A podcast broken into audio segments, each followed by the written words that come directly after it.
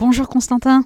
Bonjour Claire, bonjour à tous. Nous sommes ravis de vous retrouver dans notre émission France catholique, la revue commentée, pour connaître un peu en amont les grandes lignes de la nouvelle édition. Alors nous commençons cette revue commentée avec une actualité politique, le projet de loi visant à inscrire le droit à l'avortement dans la Constitution. France catholique a interrogé le député Patrick Hetzel qui met en garde contre un effet domino. Oui, Patrick Hetzel, c'est un, député euh, Les Républicains qui est un des, quelques députés euh, qui euh, non seulement avait essayé de, qui avait voté contre le projet de loi quand il était débattu en commission de l'Assemblée nationale et qui s'est illustré il y a quelques heures en votant, en essayant de voter à nouveau pour faire euh, annuler euh, ce projet de loi euh, constitutionnel pour inscrire, pour garantir le droit à l'avortement dans la Constitution de la République française. mais voilà, le, projet de loi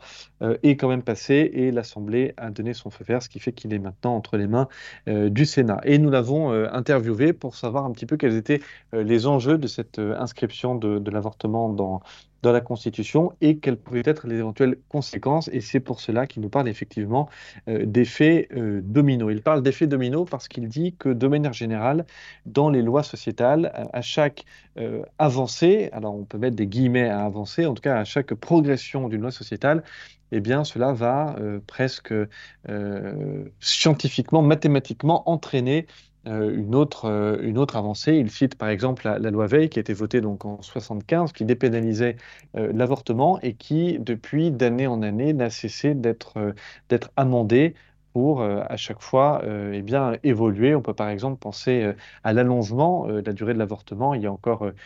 quelques, quelques années, cette, cet allongement, cette durée d'avortement est passée de 12 semaines à 14 semaines. Et donc Patrick Hetzel explique que le danger dans ces lois sociétales, c'est un peu une sorte d'effet cliquet, c'est-à-dire qu'une fois qu'on va en avant, on ne retourne pas en arrière, et non seulement on ne retourne pas en arrière, mais on est un peu euh, condamné à aller euh, en avant. Et pour euh, France catholique, Patrick Hetzel revient également sur les enjeux de cette inscription du droit à l'avortement dans la Constitution. Et pour cela, il rentre un peu dans le détail et il explique que tout le problème repose au-delà, j'allais dire, de l'aspect moral qui est de graver dans le marbre de la loi suprême du pays un principe qui est le principe de l'avortement, il y a la formulation, puisque ce qui ce que les députés souhaitent inscrire euh, dans euh, la Constitution euh, française, soit dit au passage, si ce projet de loi de révision constitutionnelle va jusqu'au bout, eh bien le, droit à l'avortement sera inscrit au deuxième alinéa de l'article 66 et donc juste après l'alinéa, l'alinéa pardon, qui interdit la peine de mort. Voilà, ça c'est une petite parenthèse. Euh, Patrick Hetzel euh, rappelle que euh, la formulation parle bien de la garantie de l'accès au droit à l'avortement. Et là, il met en garde. Il dit attention parce que le risque est que ce projet de loi eh risque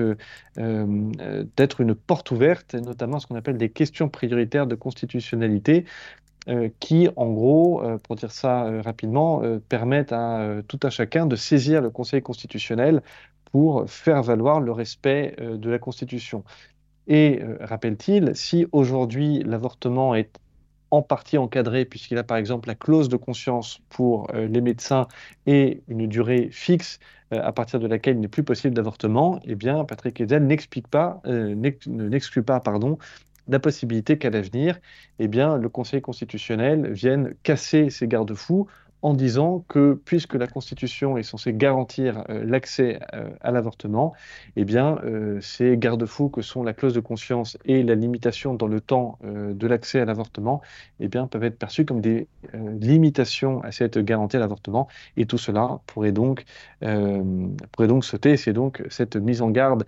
que fait Patrick Hetzel, rappelant également que, contrairement à ce que disent la plupart des, défenseurs de cette inscription du droit à l'avortement dans la Constitution, eh bien, le droit à l'avortement euh, n'est pas euh, menacé en France, c'est ce qu'on entend beaucoup, mais qu'il s'agit plutôt d'une importation euh, d'une problématique purement américaine, puisque c'est dans la foulée on en avait parlé dans cette émission il y a quelques mois déjà. c'est dans la foulée d'une décision de la Cour suprême américaine qui déconstitutionnalisait le droit à l'avortement. Pour dire ça rapidement, et eh bien que des députés Français avaient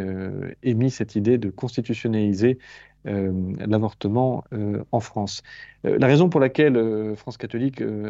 a donné la parole à ce député et, parle de, l'avortement, c'est aussi parce que d'un point de vue de l'Église, et ça on, le rappelle dans un, article qui fait un peu le point sur le magistère, l'Église a toujours condamné l'avortement. Et quand je dis que l'Église a toujours condamné, c'est euh, vraiment, euh, depuis les tout débuts du christianisme, euh, l'Église condamne cette pratique, puisque le Didaché, par exemple, qui est une des, plus anciennes sources chrétiennes, puisque c'est un, texte des premières communautés chrétiennes, quelques décennies à peine hein, après la, mort du Christ, une de ses plus anciennes sources chrétiennes, qui était rédigée vers la fin du 1er siècle, au début du 2e siècle, n'hésitait pas à rejeter ce qui étaient les mœurs de l'époque en affirmant Tu ne tueras pas par avortement le fruit du sein et tu ne feras pas périr l'enfant déjà né. Et dans tous les siècles qui ont suivi, euh, l'Église est restée euh, constante euh, dans cette condamnation de l'avortement et aujourd'hui c'est inscrit dans, le marbre, non pas de la, de la Constitution, mais dans le marbre du, catéchisme de l'Église catholique qui explique que l'avortement et l'infanticide sont des, crimes abominables et qu'il s'agit de respecter de manière absolue la vie euh, depuis le moment de la conception jusqu'à euh, jusqu'à sa fin euh, naturelle. Et dans cet article de France catholique qui, parle qui, fait le point sur ce que dit le magistère, évidemment, nous revenons sur l'apport décisif de Saint Jean-Paul II et notamment de, de, de son encyclique Evangelium Vitae qui a été publiée en 1995 où il parle euh, de la culture de la vie et de la culture euh, de la mort, culture de la mort qui est la culture dans laquelle, explique euh, le pape polonais, vivent principalement toutes les, sociétés, la société occidentale ou toute vie qui nécessiterait un surcroît d'amour ou d'attention est jugée, je cite, inutile quand elle n'est pas un poids euh, insupportable. Euh, c'est la raison pour laquelle nous, avons voulu euh, revenir sur, sur, ces, sur ces enseignements, d'autant que eh l'avortement n'est pas sans, est en lien plutôt avec une autre grosse problématique qui est portée euh, en ce moment par, euh, par le gouvernement, qui est euh, eh bien, ce projet de loi sur la, sur la fin de vie, ce projet de loi sur l'aide active à, mourir, puisque Jean-Paul II, toujours dans, dans son encyclique, expliquait bien que l'avortement et l'euthanasie étaient deux facettes euh, de la culture euh, de mort qui est donc promue euh, par, le, par le gouvernement actuel avec la constitutionnalisation de l'avortement d'un côté et la, possible légalisation de, de l'euthanasie, si ce n'est du suicide assisté, de l'autre côté. Justement, France catholique consacre un dossier spécial sur la légalisation de l'euthanasie que le gouvernement devrait proposer sous la forme d'un projet de loi. Vous avez interviewé la supérieure générale des Petites Sœurs des Pauvres, Mère Marie Del Monte Oxiadora. Elle parle de la valeur infinie des personnes âgées. Alors ça, c'est vraiment un très beau témoignage parce que euh, ça provient, s'émane d'une religieuse, d'une petite sœur euh, des pauvres, qui est euh, vraiment un ordre absolument magnifique et qui est vraiment tout entier dans, la, dans la charité. Pour les auditeurs de Radio Maria qui ne connaîtraient pas les petites sœurs des pauvres, hein, ces religieuses qui sont en un habit euh, tout en blanc, euh, c'est euh, cette congrégation religieuse qui a été fondée par Jeanne Jugan en 1839 et dont le charisme principal est le soin dans l'humilité. les pauvres, c'est notre Seigneur, hein, dit la, supérieure générale dans les colonnes de France catholique. Euh, et euh, dès, lors, euh, ces, religieuses qui soignent en particulier les malades et surtout les, malades en, fin de vie, hein, vraiment les, personnes très âgées qui ont la chance de, pouvoir aller chez les petites sœurs des pauvres, savent qu'elles vont être particulièrement entourées, on, va y revenir, hein, par, par ces religieuses pour leurs derniers instants. Eh bien, on comprend bien que ces religieuses sont en, contradiction, alors là vraiment frontale, avec euh, cette euh, mentalité moderne utilitariste que euh, Jean-Paul II appelait la, culture de mort. Pourquoi? Parce que dans France catholique, la supérieure générale des petites des pauvres nous dit bien que les personnes âgées, selon elle, sont nécessaires. Elles ne sont pas juste importantes. Et elle va plus loin, elle explique que les personnes âgées ont une valeur infinie. Et d'ailleurs, les petites sœurs des pauvres, dans leur maison, font en sorte que les personnes âgées se sentent utiles euh, se sentent vraiment vivantes jusqu'au bout afin euh, de pouvoir, et ça c'est, je cite euh, à, nouveau cette, supérieure générale parce que la, formule est assez, belle, elle est assez profonde, assez grave, puisqu'elle souhaite que les personnes âgées puissent contempler contempler leur mort. Et elle explique également qu'elle ne souhaite pas cacher la mort. Hein. On parle souvent de, de, toujours hein, cette euh, société moderne pour qui euh, la mort est à,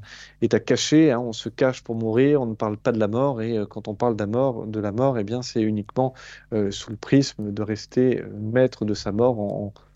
cherchant à s'euthanasier ou, à, à, se, à, se, suicider. Nous en avons déjà parlé dans, dans cette émission. Nous ne cachons pas la mort, dit Mère Maria del Monte Oxidadora, en expliquant eh bien, que euh, lorsqu'une une personne âgée eh bien, meurt dans une maison des petites sœurs des pauvres, euh, eh j'allais dire c'est presque un événement public puisque euh, les portes des chambres eh bien, sont ouvertes, les, les, petites sœurs entourent la personne agonisante, l'aumônier de la maison, quand il le peut, quand, quand, le, le, temps le permet, eh bien, est aux côtés de la personne agonisante pour, pour l'accompagner.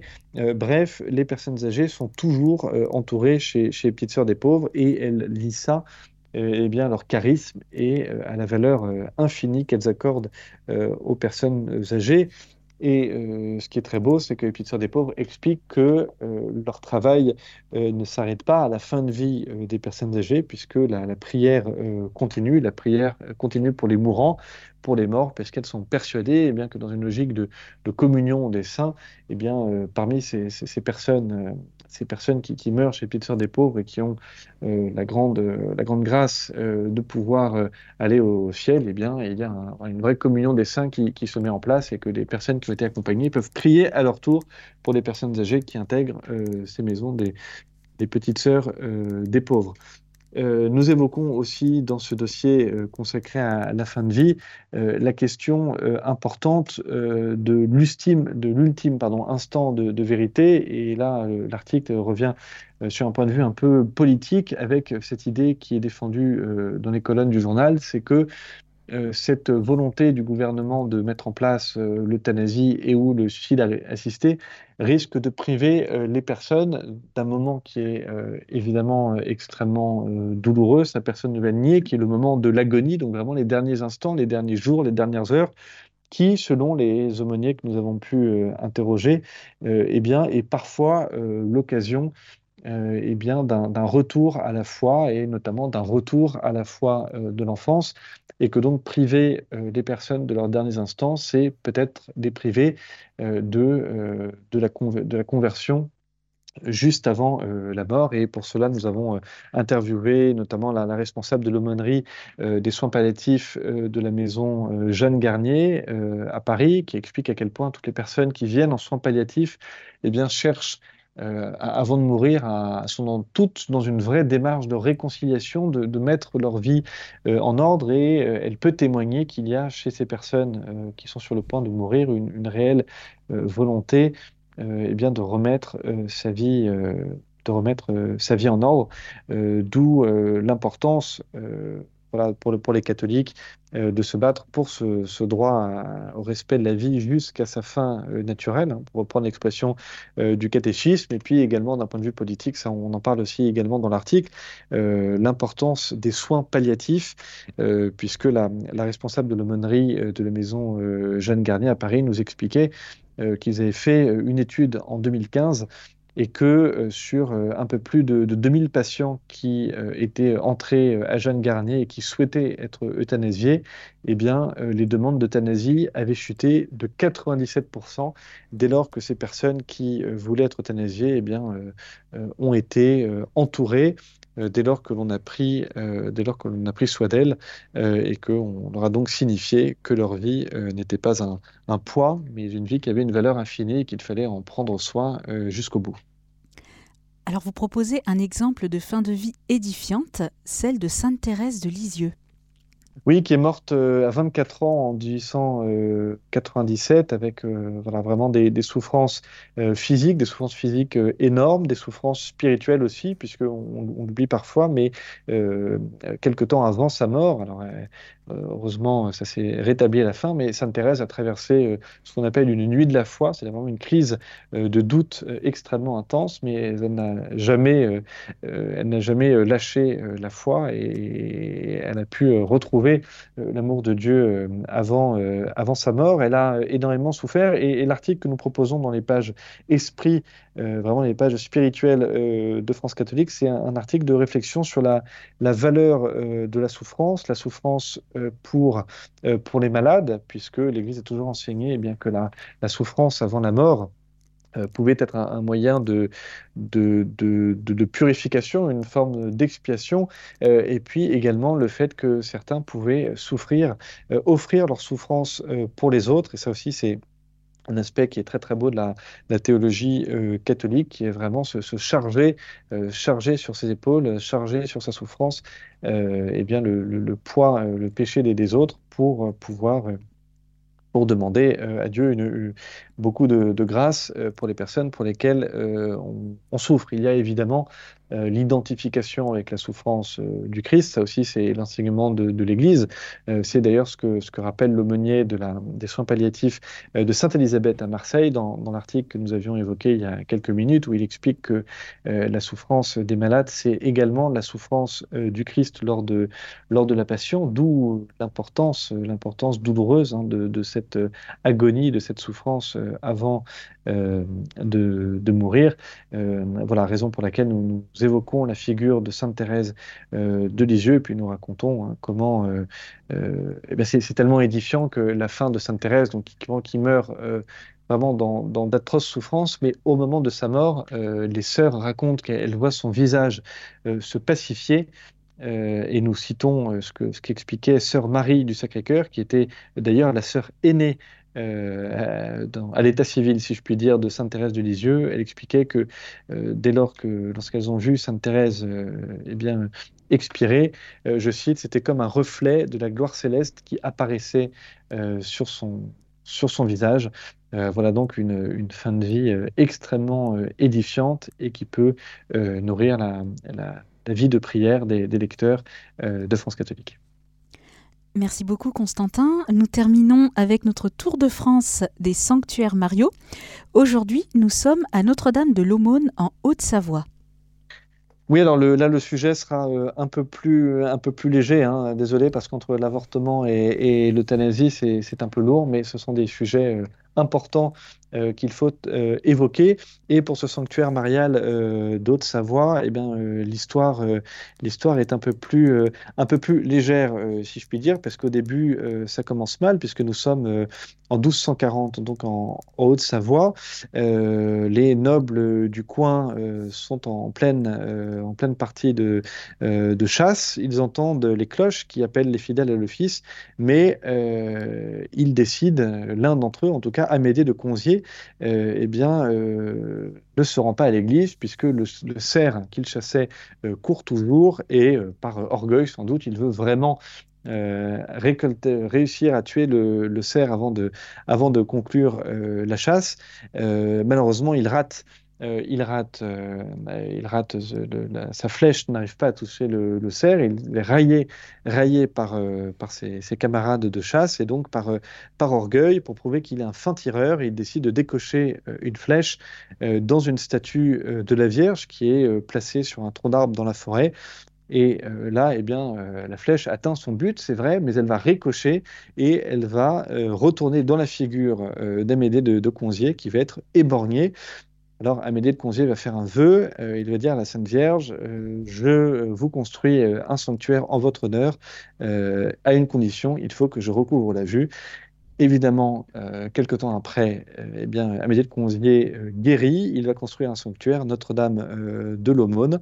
qui va, euh, comme toujours, euh, être très populaire euh, dans, la région. De nombreux pèlerins vont s'y rendre, vont demander de nombreuses grâces qu'ils vont obtenir, la préservation de la famine, préservation de la peste, préservation des, des pillages. voilà, jusqu'à 20 000 pèlerins hein, se réunir régulièrement à cet endroit jusqu'en 1873. Et il est à noter que le sanctuaire est, toujours vivant, puisqu'un pèlerinage y a toujours lieu le premier dimanche du mois de mai. Merci beaucoup Constantin. Nous arrivons déjà au terme de notre émission. Je rappelle à nos auditeurs le site internet de France Catholique www.france-catholique.fr et vous pouvez suivre également l'actualité de France Catholique sur Facebook, Twitter et Instagram. Un grand merci Constantin pour ce temps passé avec nous. Merci beaucoup Claire et à la semaine prochaine. Merci. Chers auditeurs de Radio Maria, c'était notre émission France Catholique, la revue commentée. Retrouvez cette émission podcast sur notre site internet radiomaria.fr.